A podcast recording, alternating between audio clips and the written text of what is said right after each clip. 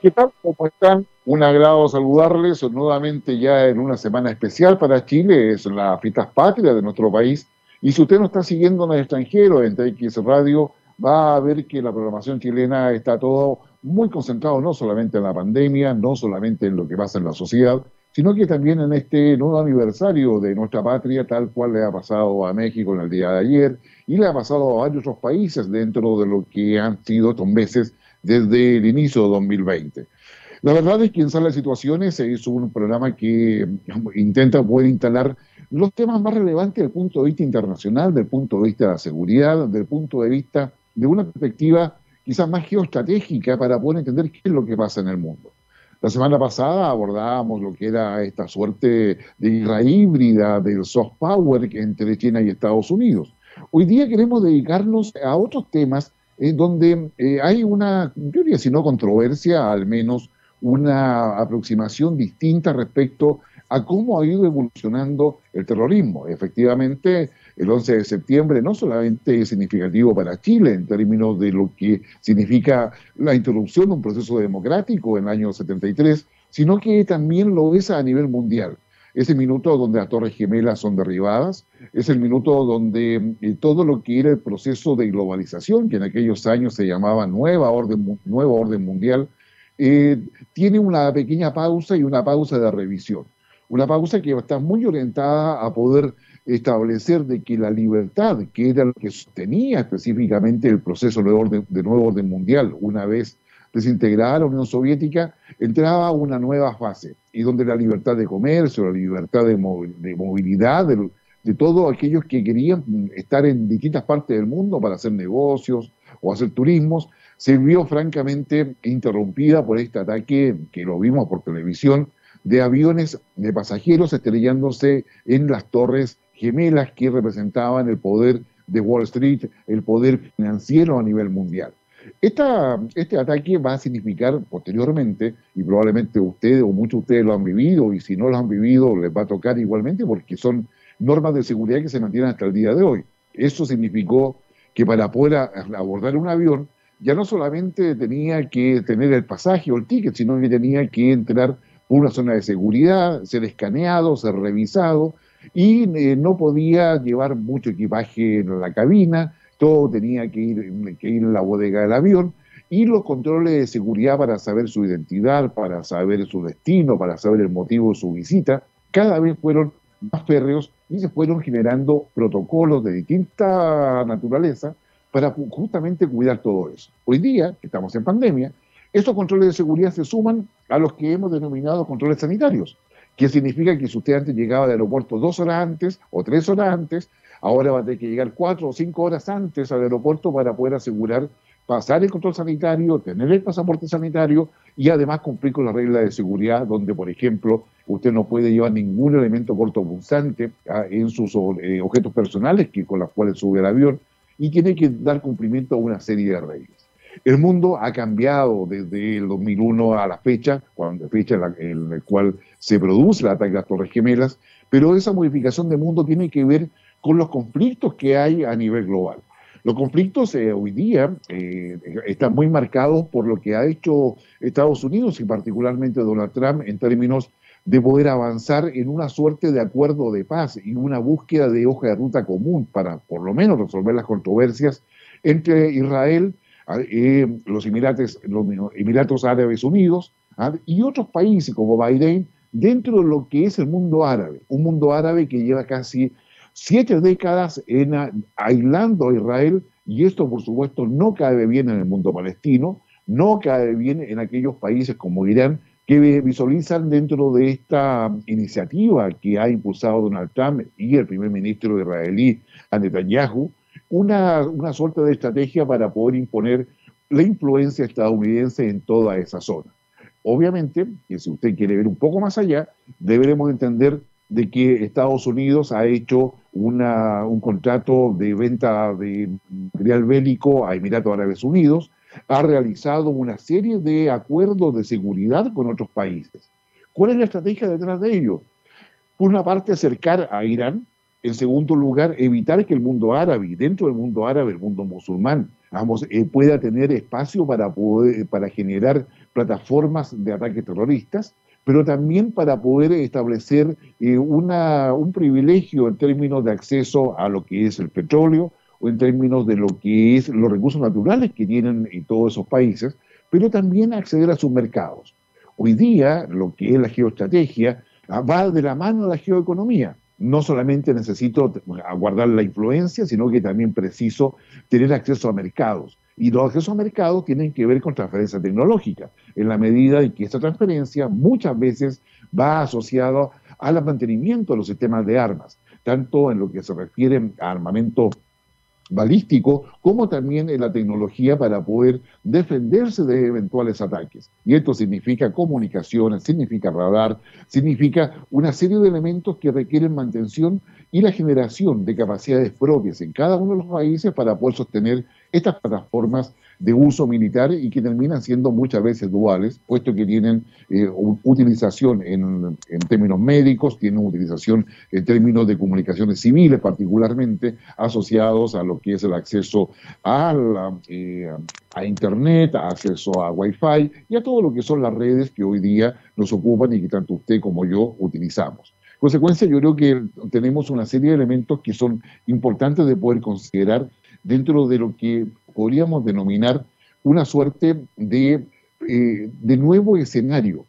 Mientras que en Estados Unidos se está discutiendo acerca, o se está digamos, en plena campaña, y dentro de eso los debates en torno a si la opción de Donald Trump merece la reelección, según los votantes, o la de Joe Biden sería un, un modelo de cambio para volver un poco atrás hacia lo que había ya instigado Barack Obama, en definitiva estamos en presencia de un lento pero muy profundo movimiento de piezas de ajedrez entre las potencias, entre lo que es la relación no solamente de China-Estados Unidos, sino que lo que hoy día también vemos en Europa respecto a cómo se va a posicionar la Unión Europea en su relación con Estados Unidos, en su relación con China, teniendo presente que Boris Johnson, el primer ministro de Reino Unido, se encuentra en una suerte de, de actitud que está dejando de lado acuerdos que habían sido ya firmados con la Unión Europea y donde está sacando leyes para poder asegurar la unidad del Reino Unido, particularmente en lo que se refiere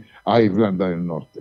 Y en, esa, en ese sentido el mundo está empezando a buscar ese equilibrio. ¿Para qué hablar de Rusia?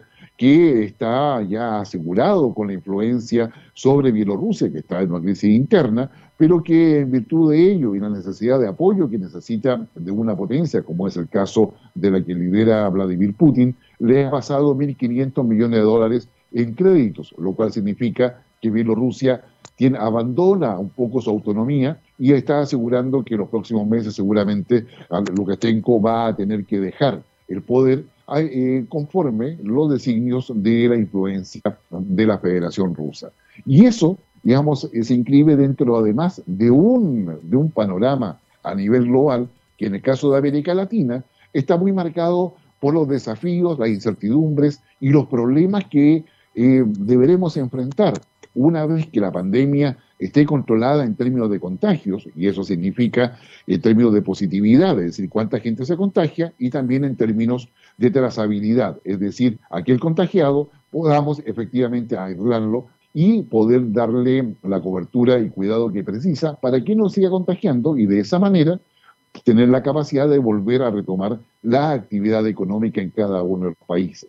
Pero esto en América Latina se ha visto más dificultado las situaciones de Perú, de Argentina, de Brasil, de Ecuador, de Colombia, incluso de Chile, están eh, siendo y cada vez más complicadas y complejas en virtud de que no están todas las capacidades necesarias, pero también hay una debilidad del sistema democrático o una insuficiencia, si prefieren, para poder responder oportunamente a lo que son los planes de reactivación económica, que son muy necesarios en virtud del impacto económico que ha significado que muchas personas vuelvan a situación de pobreza o vuelvan a una situación cada vez más, eh, eh, más debilitada respecto a la que tenían anteriormente. En todo, este, en todo este panorama mundial, donde nosotros vamos a estar mirándolo desde Chile, en el caso nuestro, vamos a estar con esa inestabilidad que nos va a llevar sin lugar a dudas a un problema que va a ser eh, mucho mayor. Es decir, ¿cómo vamos a enfrentar la recuperación económica si efectivamente, si efectivamente tenemos aquí mirar no solamente lo que hacen las potencias, sino ver los riesgos y amenazas que, que se plantean en esta post-pandemia. Vamos, el mundo está complejo, pero tenemos que ser capaces de entenderlo. Em, ¿qué, le, ¿Qué le diría yo, o qué le parecería si yo le, nombro, por ejemplo, si yo a un eh, a Jim Morrison? ¿Usted le, cómo le suena a Jim Morrison por casualidad? Ah, eh, probablemente si a usted le gusta rock, con seguridad lo va, lo va a tener en su mente. Él fue uno de los integrantes de un grupo que marcó época, que marcó época allá por los años 60 ¿ah? y que estuvo en lo que es un clásico del rock sin lugar a dudas. ¿ah? Y, esta, y formó una banda en aquellos años, en julio de 1965, que se llamaba The Doors. The Doors, que incluso tiene una película, si usted le interesa, que, se estrenó en el año 1971.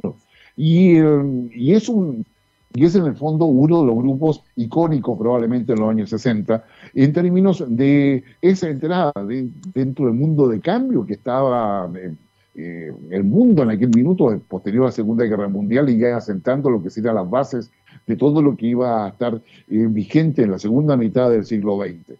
Ellos fueron uno de los exponentes del, del rock en la misma época, usted se acordar, de Pink Floyd. Estaban, estaban ahí al lado y muchas otras bandas más que estaban en aquellos años. Vamos a escuchar un tema del año 1971 de Doors, Lover Her Madrid, Amala locamente. Ya estamos de regreso en Sala de Situaciones. Comenzamos nuestro programa hace ya unos minutos atrás conversando sobre lo que significó o la implicancia y el impacto que tuvo el atentado contra las Torres Gemelas. donde queda en evidencia que el terrorismo o las guerras civilizacionales, como le habrá llamado un autor como Huntington, se, se, instalaban como una realidad que Occidente tenía que tomar en consideración. Pero para poder conversar, abordar y entender lo que ha sucedido en la historia reciente nuestra, pero también ver lo que pasa en el presente y futuro, tenemos a un, yo diría, un gran invitado un privilegiado invitado, doctor en, estudio americano de la Universidad de Santiago de Chile, del Instituto Ideas, eh, quien eh, además en su carrera periodística ha tenido mucho, que, mucho terreno recorrido. Pero hoy día eh, él además ha, publicado un libro sobre, terrorismo y probablemente una de las personas que tiene una mayor capacidad de entender hacia dónde, hacia, dónde va todo esto. Digamos, Gonzalo, un agrado, y se trata de Gonzalo Montaner, un agrado saludarte y tenerte en nuestro programa. Oye, Guillermo, para mí es un gusto, o sea, gracias por la oportunidad y de verdad felicitaciones por este espacio. Yo creo que a veces los temas internacionales son tan relevantes y encontrar una trinchera, llamémoslo de alguna manera, de estas temáticas creo que es absolutamente eh, relevante. Así que muchas gracias por la invitación. No, gracias.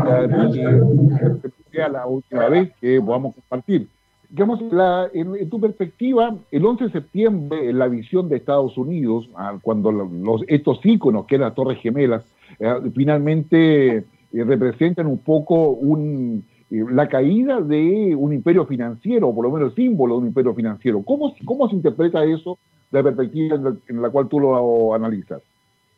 Mira, yo creo que el 11S es un punto, digamos, de inflexión en lo que son las relaciones internacionales y los temas de seguridad. Es decir, la agenda internacional se securitiza en el sentido de que todos los temas son abordados desde el punto de vista de la, de la mirada desde la seguridad, los temas económicos, los temas migratorios, los temas de defensa se potencian, los temas de seguridad se potencian.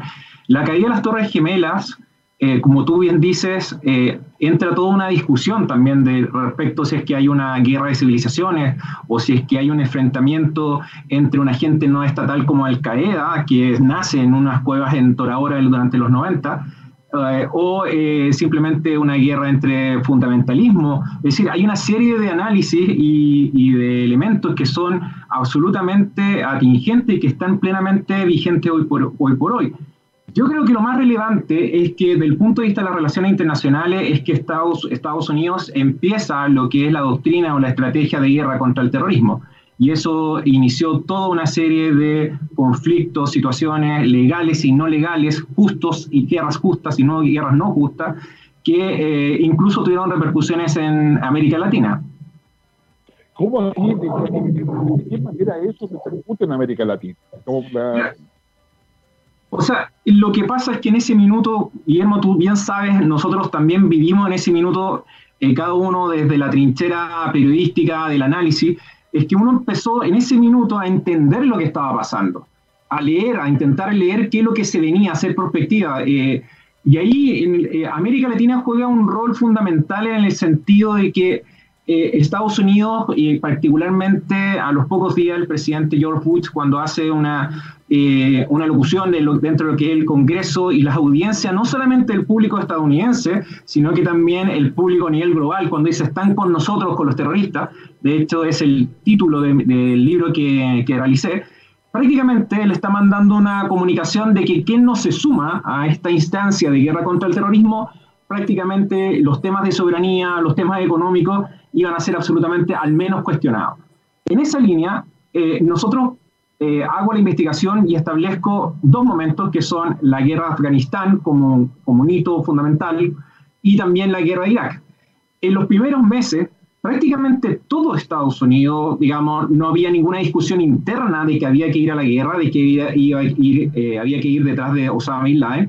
Y en el caso de a nivel global, prácticamente todo el mundo, no había un país que no cooperara con, eh, desde el punto de vista militar, desde el punto de vista de seguridad, etcétera, etcétera. De hecho, Irán hizo mucha cooperación desde el punto de vista de inteligencia con Estados Unidos. Rusia puso a disposición una serie de, aspectos, incluso incluyendo el espacio aéreo. Eh, es decir, hubo una, una colaboración y una cooperación y América Latina también inició esta eh, acción dentro de lo que fueron los organismos internacionales, por ejemplo, lo que fue Naciones Unidas o lo que fue OEA. De alguna manera, el despliegue diplomático y la cooperación de seguridad en la primera etapa sí hubo una cooperación y una eh, colaboración. Después vino la guerra de Irak y ahí las cosas cambiaron. Ya, no, y de hecho cambiaron bastante. La guerra contra el terrorismo eh, toma de sorpresa a gran parte del mundo académico, porque significaba colocarle el título de guerra, ¿ah? pero que no era entre estados, sino que era frente a un movimiento que tenía ramificaciones en varios países. Y eso era, significó todo una, un desafío para las relaciones internacionales y también para los gobiernos, porque en el fondo estaba frente a grupos que eh, no, no, estaban bajo el paraguas de un país como, como sucedía en gran parte del siglo XX. Digamos, eran grupos que eran, eran autónomos. Y todo, y todo eso, Gonzalo, eh, se, mantuvo, porque tenemos Al Qaeda, Al Qaeda que, finalmente con su líder Osama Bin Laden, que fue formado por Estados Unidos, al que, aparece toda una trama que se va desenredando y que finalmente de alguna forma pareciera ser que de Al Qaeda pasamos a ISIS, pero no es tan así, ¿no? No es tan, así. Mira, Guillermo, tú, tú dan, eh, digamos... Bien, estamos conversando con Gonzalo Borcanet acerca de lo que significaba este tránsito entre Al Qaeda e ISIS. Gonzalo, tú estabas hablando. Sí, mira, es muy interesante lo que planteas porque a veces nosotros, por decirlo de alguna manera, nos centramos en los dos grandes grupos que tienen una mayor difusión o instalación del punto de vista de la mediatez. Eh, el fenómeno de lo que es el radicalismo islámico, y yo lo llamo fundamentalmente violencia política, eh, es mucho más complejo. Es decir, eh, cuando hablamos de Al-Qaeda tenemos que remontarnos a los 80, Afganistán, en los 90, tenemos que acordarnos de varios conflictos como fue la guerra en Bosnia, la misma guerra de Irak. Sí, hay una serie de situaciones. Entonces, cuando lo que ocurre con el 11S es que finalmente eh, catapulta es la instalación de un grupo, de una gente no estatal como Al-Qaeda, pero a mi juicio lo que es más relevante es que se instala una ideología. Esa ideología se llama el salafismo yihadista, que en el fondo es lo que promueve los principios de cómo ven la visión de esta guerra, entre comillas, santa, mal llamada santa, por parte de una minoría del Islam.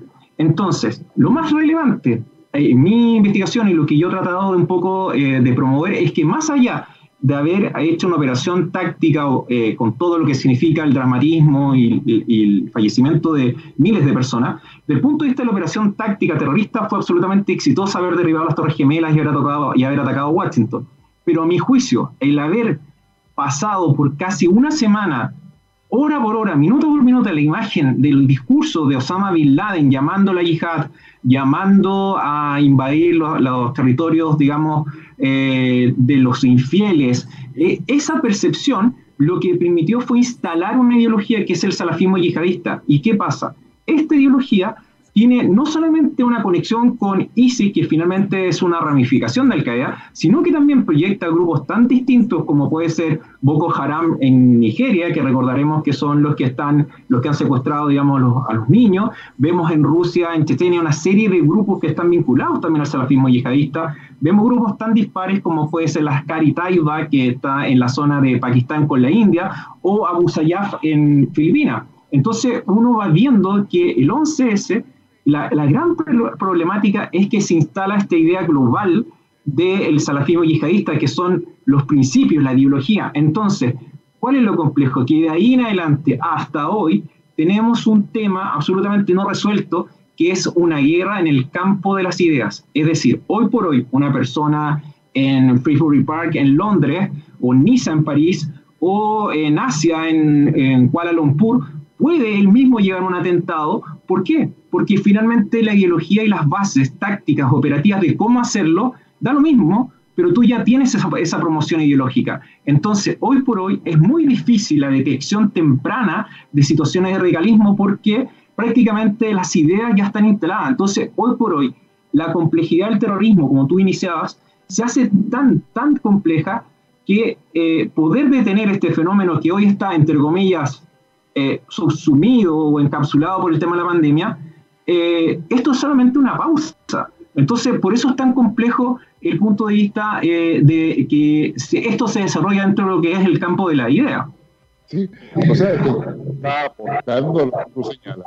Eh, Naciones Unidas tiene una, una, oficina especial para hacer seguimiento del terrorismo. Reconoce, hasta donde yo me recuerdo, digo, alrededor de más de 200 grupos terroristas a nivel mundial. Ah, es decir, no estamos hablando de uno o dos, sino que más allá de lo que tú mencionas, que hay toda una red a nivel mundial ¿ah? y eso hace de que todos los países del mundo estén dispuestos a cooperar para eso. Ahora, el, terrorismo después del 2001, y que lo que enseña al caer en realidad, ¿cómo se va conformando este grupo terrorista? Digamos, eh, porque no hacen eh, llamados públicos, venga, para acá, hay, hay, un reclutamiento, hay tácticas nuevas. ¿América Latina se ve inserto en eso también? Eh, mira, yo creo que, a ver, el, primero como gran definición de terrorismo, eh, que es muy complejo para gente como nosotros, no hay una definición establecida, ni siquiera hay un consenso en el cual nosotros definamos del punto de vista académico o del punto de vista legal o incluso del punto de vista político. Entonces, el no ponernos de acuerdo respecto a mínimos comunes sobre terrorismo se hace bastante difícil poder enfrentar el fenómeno propiamente tal.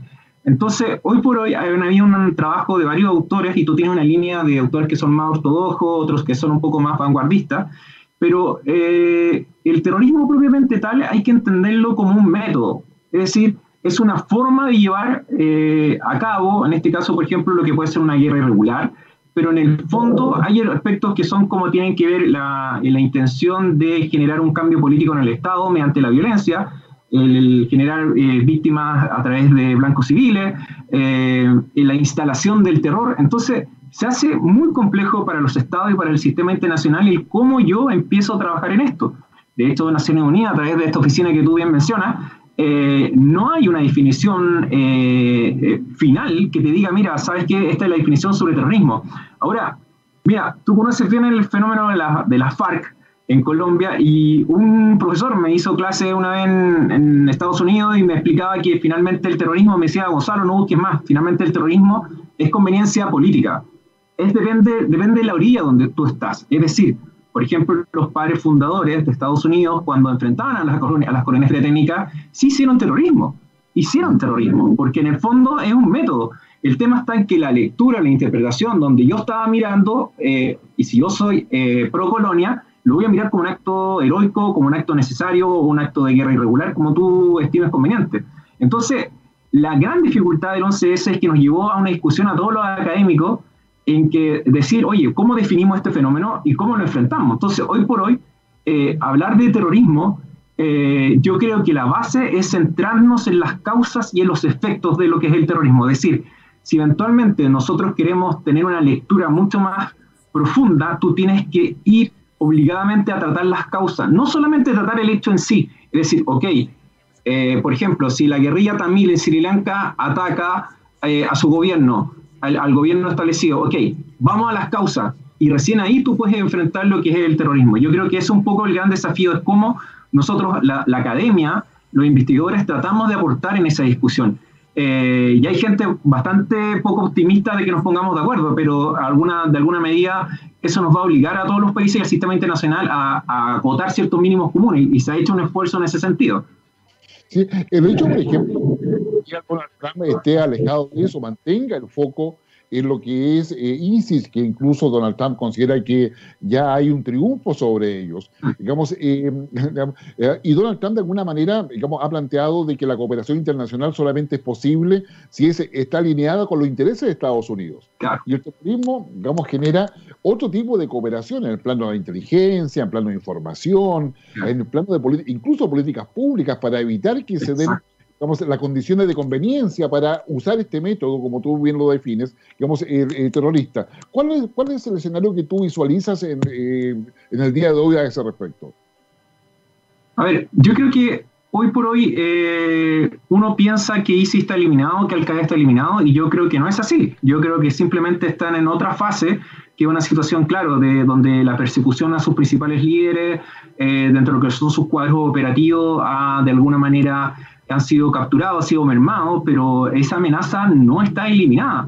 Y como te decía, y tú planteaste, yo creo que lo que tú planteaste como pregunta es, es, una idea que para mí es clave, que tiene que ver cuando hablamos de ISIS y Al-Qaeda, son dos grupos, pero tú tienes una infinidad de otros grupos que están operando activamente. O sea, hoy por hoy me acuerdo que eh, normalmente yo voy eh, tratando de cuantificar lo que son los atentados de esta característica y el último se generó en el sur de Filipinas, en la zona de Mindanao.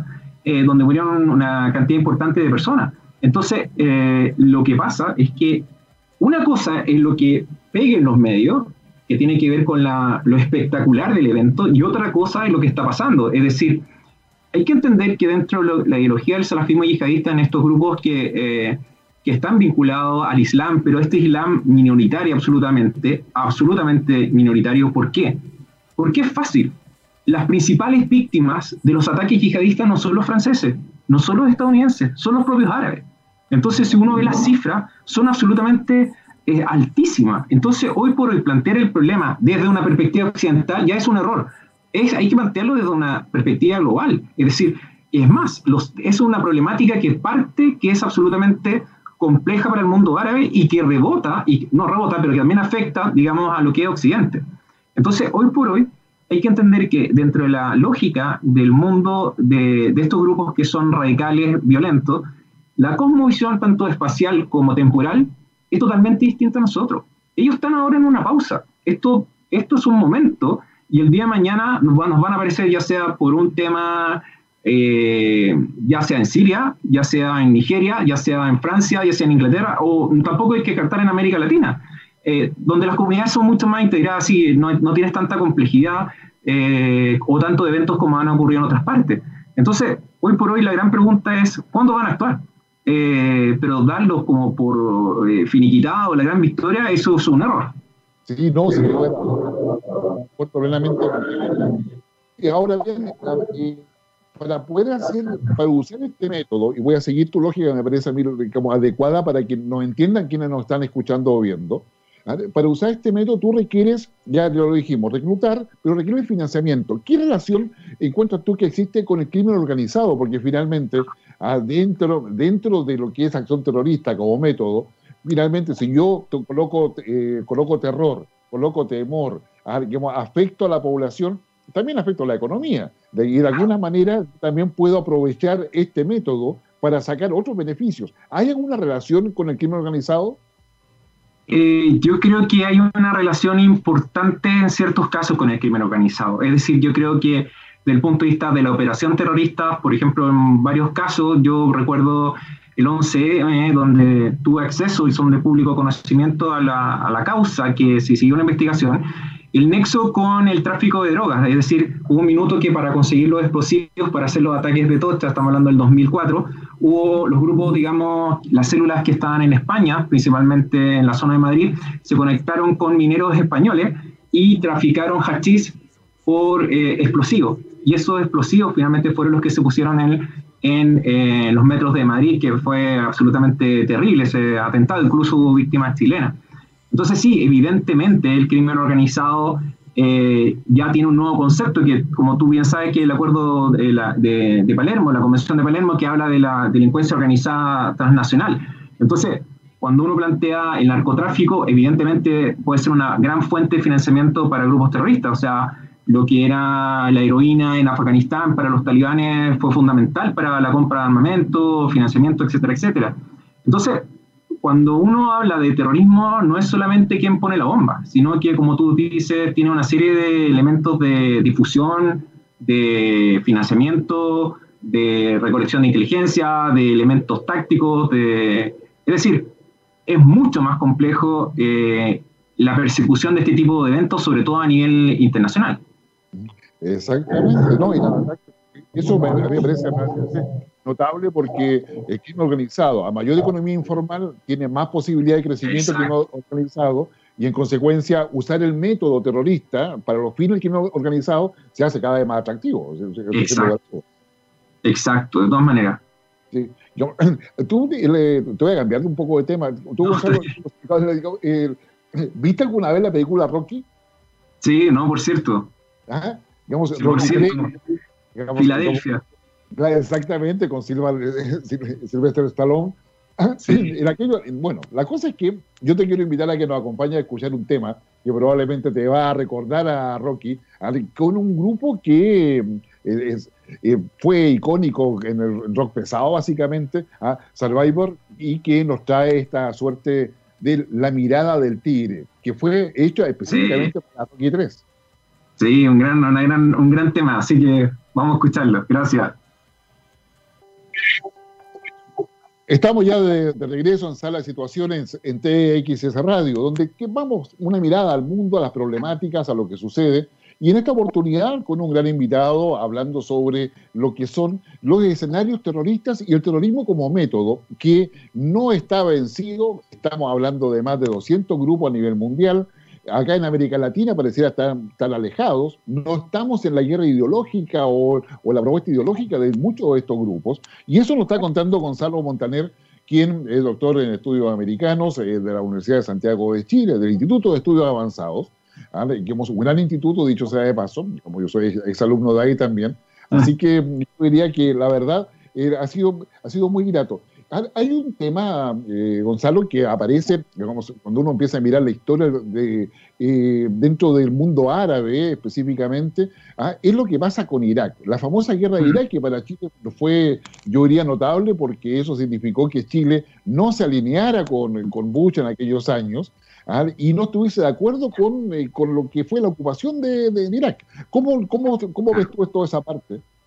Mira, yo hice una profunda investigación respecto de ese momento. Yo creo que uno de los momentos más relevantes de la historia de las relaciones internacionales para Chile. Eh, yo creo que ahí se da una situación bien particular, porque tenemos dos opciones, que es la guerra de Afganistán y la guerra eh, de Irak.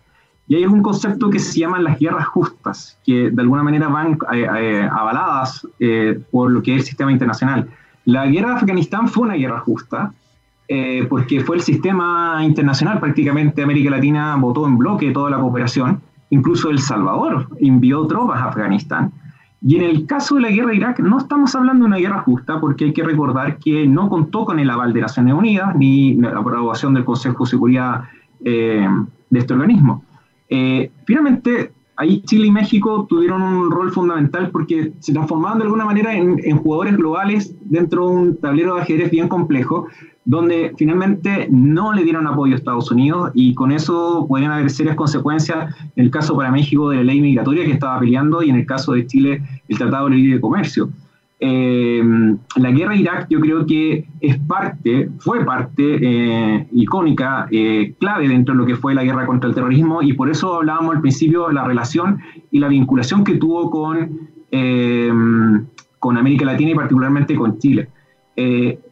Estados Unidos pretendía tener una, una, carta, digamos, firmada en blanco de que podría montar operaciones en todas partes, instalar cárceles como, eh, o hacer persecuciones, etcétera, etcétera. Y la guerra de Irak fue un caso bien emblemático porque ahí eh, se entregaron información que fue falsa o errada. Yo tiendo a creer que se instaló o se pretendió eh, llevar con pruebas que eran eh, totalmente un poco fidedignas y falsas, que habían armas de destrucción masiva y que había un nexo entre lo que era Al Qaeda y el gobierno de Saddam Hussein. Entonces, para los que no investigadores, uno decía, bueno, pero eh, Ansar al-Islam, que era un grupo en el cual, que era un grupo supuestamente kurdo, que tenía conexiones con Saddam Hussein, entonces decía, pero ¿cómo un grupo kurdo de tales características va a tener conexiones con Saddam Hussein? Saddam Hussein los trató, los, gaseó durante lo que fue los 90 y hubo una aniquilación sistemática de los kurdos. Entonces uno veía esa prueba y después la arma de destrucción masiva, los equipos que, y las inspecciones de Naciones Unidas no encontraron las armas y bueno, con esa información Chile tuvo que decirle no a Estados Unidos. Y eso es absolutamente complejo, tú lo sabes bien, dentro de lo que es la relación de asimetría entre ambos países. Exactamente. Y eso, y eso, digamos, marca un punto dentro de nuestra diplomacia, dentro de lo que es eh, nuestro rol como país en términos de poder jugar ah, eh, en las grandes ligas, pero con un grado de influencia que no siendo comparable al de una potencia, es lo suficiente como para poder generar apoyos en el resto de lo que es eh, una visión multilateralista de las relaciones internacionales. Claro, claro. Ahora, eh, desde Irak en adelante, eh, América Latina mantenía una relación, yo diría, preferente con el mundo árabe en general. hoy día Chile tiene relaciones diplomáticas no solamente con Irán, sino también con los Emiratos Árabes Unidos. Mantiene una relación con varios otros países de la, zona e incluso hemos estado a favor de la generación del Estado palestino, o la creación del Estado palestino en su minuto. Entonces, digamos, y tenemos además colonias acá de, digamos, eh, de, muchos de esos países bastante fuertes y potentes en Chile. Eso, eso no, no, no, nos genera algún riesgo respecto a una, una perspectiva terrorista. Tú algo mencionabas anteriormente. Eh, mira, yo, a ver, yo creo que son dos cosas. En relaciones internacionales, yo creo que sí, lo que tú señalas es importante. Chile tiene una mirada eh, dentro de la agenda internacional donde el mundo árabe es importante. Eh, el mundo árabe ha sido un aporte en la relación a lo que ha sido Chile como la construcción de Estado. O sea, hay flujos importantes a principios del siglo XX de, de migración hacia acá, eh, luego tras los 60, principalmente de gente de Palestina, eh, libaneses, sirios, pero eh, como tú bien sabes, la colonia palestina acá es prácticamente la más grande del mundo, es decir, es un tema. la mayoría fueron cristianos y después tuvimos flujos pequeños de de refugiados, tanto de palestinos que estaban en Irak como sirios que estaban en el Líbano, que fueron más bien gestos demostrativos de cooperación internacional, que a través de el refugio también se puede generar relaciones internacionales, es decir, quizás yo no me involucro en los conflictos, pero doy soluciones duraderas para lo que son los refugiados. Eh, yo creo que en ese contexto, no sé si planificado o no, yo creo que la Cancillería o el Estado de Chile ha tenido una relación preferente con el mundo árabe. Y yo creo que también, a, contra, digamos, de alguna manera, también ha tenido una buena relación con Israel. Y la idea, y siempre ha sido una política de no eh, exportar el conflicto hacia nuestra frontera. Y yo creo que eso mismo eh, da cierta sensación de de un comportamiento eh, un poco, por decirlo de una manera, más de equilibrio hacia, esa, hacia esos países. Eh, yo creo que, volviendo un poco al tema de la guerra de Irak, yo creo que eso fue fundamental, porque ahí se generó, yo construyo un concepto que se llama la cooperación de doble juego. Es un concepto que lo veo en cuanto a la relación que tiene América Latina con Estados Unidos al decirle, mira, eh, nosotros sí vamos a apoyar la guerra contra el terrorismo, sí vamos a apoyar la iniciativa, pero finalmente eh, eso es la declaración, en el discurso, pero en el acto propiamente tal, los hechos es muy poco lo que se hace. Salvo Colombia y algunos países de Centroamérica, eh, que fueron cinco, la gran mayoría de América Latina estuvo en contra de la guerra de Irak. y yo creo que eso se reconoce, o sea, porque finalmente eh, el año pasado, si no me acuerdo, en Reino Unido salió el informe Chilcot que decía que ir, haber ido a la guerra, eh, un, eh, un, informe de Reino Unido, fue un error y que finalmente ese error dejó 500.000 personas muertas y además con un Estado islámico que generó otras 500.000 personas muertas. Entonces, uno en el balance del análisis que uno puede generar desde la, desde ya un poco de la mirada del tiempo, uno dice que fue un gran, gran error haber ido a la guerra a Irak. Y, ese, y, ese comportamiento, esa conducta que tuvo el gobierno del presidente Lago, pero donde fue una política de Estado desde la UDI hasta el Partido Comunista, fue una política de Estado eh, transversal, eh, totalmente eh, de unidad, el no rechazo, el, rechazo, perdón, a haber dicho no a la guerra, de alguna manera te deja, con una, te deja en una situación de las relaciones internacionales el componente valórico, pese que las relaciones internacionales siempre se tienen que mirar desde el, punto de vista realista, el valor de, de, esa acción tiene mucho que ver. Nosotros no somos responsables de esos muertos.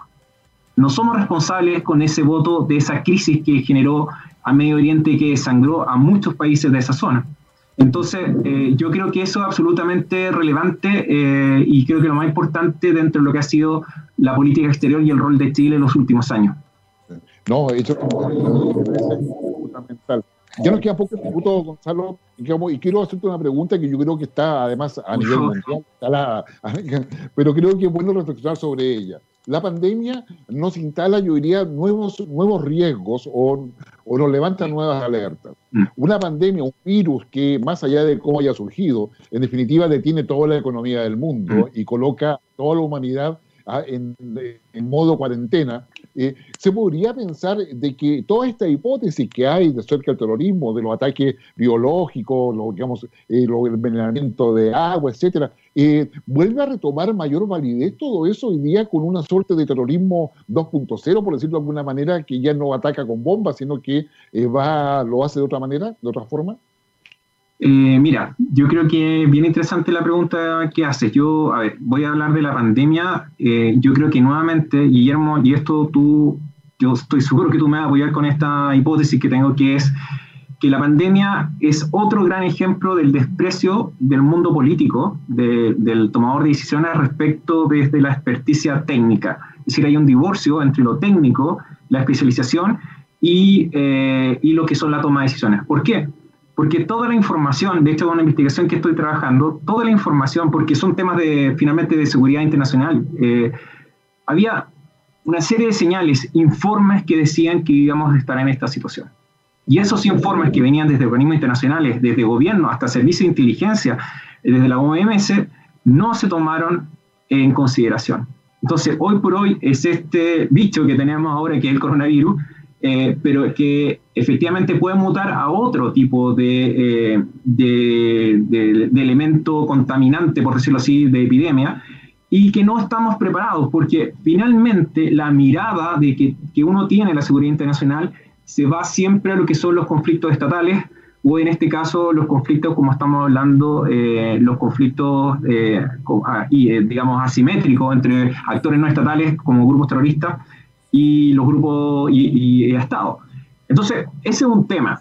Ahora, eh, dicho eso, y hago un punto aparte respecto a lo que pueda venir en cuanto a terrorismo, yo creo que, mira, no por la pandemia, sino que yo creo que hoy por hoy los grupos fundamentalmente vinculados al terrorismo violento del mundo árabe, ya sea Al-Qaeda o ISI, son, eh, están viviendo un proceso de rearticulación. Es decir, es cosa que alguien, eh, como tú mencionabas, agarre un cuchillo o eh, finalmente em, agarre un vehículo y se tire contra una población turística donde el tema va a subir mediáticamente. Es decir, es un tema de tiempo, yo siento que hay una rearticulación. ¿Por qué? Porque desde el punto de vista militar, desde el punto de vista de la seguridad, hubo avances eh, tremendos respecto a cómo eh, contener la amenaza propiamente tal eh, física, por decirlo así, en territorio de Estado Islámico y Al Qaeda. Pero vuelvo con, la, con el principio donde el tema de las ideas, ese campo ha sido absolutamente dejado a, dejado a mano de, Dios o de Alá o de quien uno quiera. ese tema nadie lo ha tratado. Es decir, esto es tan complejo, Guillermo, que la ideología que se instala las ideas tú vas a tener gente permanentemente radicalizada. ¿Por qué? Por temas de colonialismo, por el tema de los recursos naturales, por el tema de pobreza, etcétera, etcétera. Entonces, nosotros para entender y enfrentar el terrorismo tenemos que ir a las causas y tenemos que enfrentar las causas. Es decir, nosotros, nosotros progresivamente tenemos que detener cortar el proceso de radicalización. Y para eso tienen que haber acuerdos, acuerdos. Es decir, no sé, llegar a un acuerdo de que el petróleo genere más universidades y más oportunidades en Irak, eh, darle espacio y soluciones a lo que ocurre con Pakistán, eh, ver la problemática que existe en Yemen. Entonces es, es altamente complejo. Entonces yo creo que hoy por hoy lo que tenemos es una pausa. Yo creo que estos grupos, eh, algunos de estos grupos, los principales, los más conocidos, se están reorganizando. La lucha va a ser por mil años. Eso está claro. La lucha, la historia nos demuestra que los problemas partieron desde las cruzadas hasta ahora. Por algo nos llaman los cruzados y a nosotros también de alguna manera nos involucran. Entonces, hay varios autores que están hablando de acuerdos más allá del choque de civilizaciones o el choque de fundamentalismo. A mí me gusta hablar más del choque de fundamentalismo, porque cuando hablamos de la religión como expresión máxima del terrorismo, también habla, tenemos que hablar del judaísmo y tenemos que hablar del cristianismo, no solamente el islam. O sea, todas las religiones tienen un componente absolutamente violento.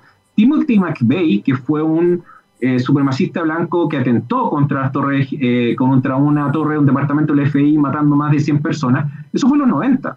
Entonces, ah, eh, ahí también los medios, también hay una especie como de lectura un poco mm, sesgada, falta de información, etcétera, etcétera. Entonces, yo creo que frente a tu pregunta, claro, la epidemia ha disfrazado, ha camuflado lo que es la problemática del terrorismo, pero yo creo que efectivamente esto podría pasar en cualquier minuto, con o sin pandemia.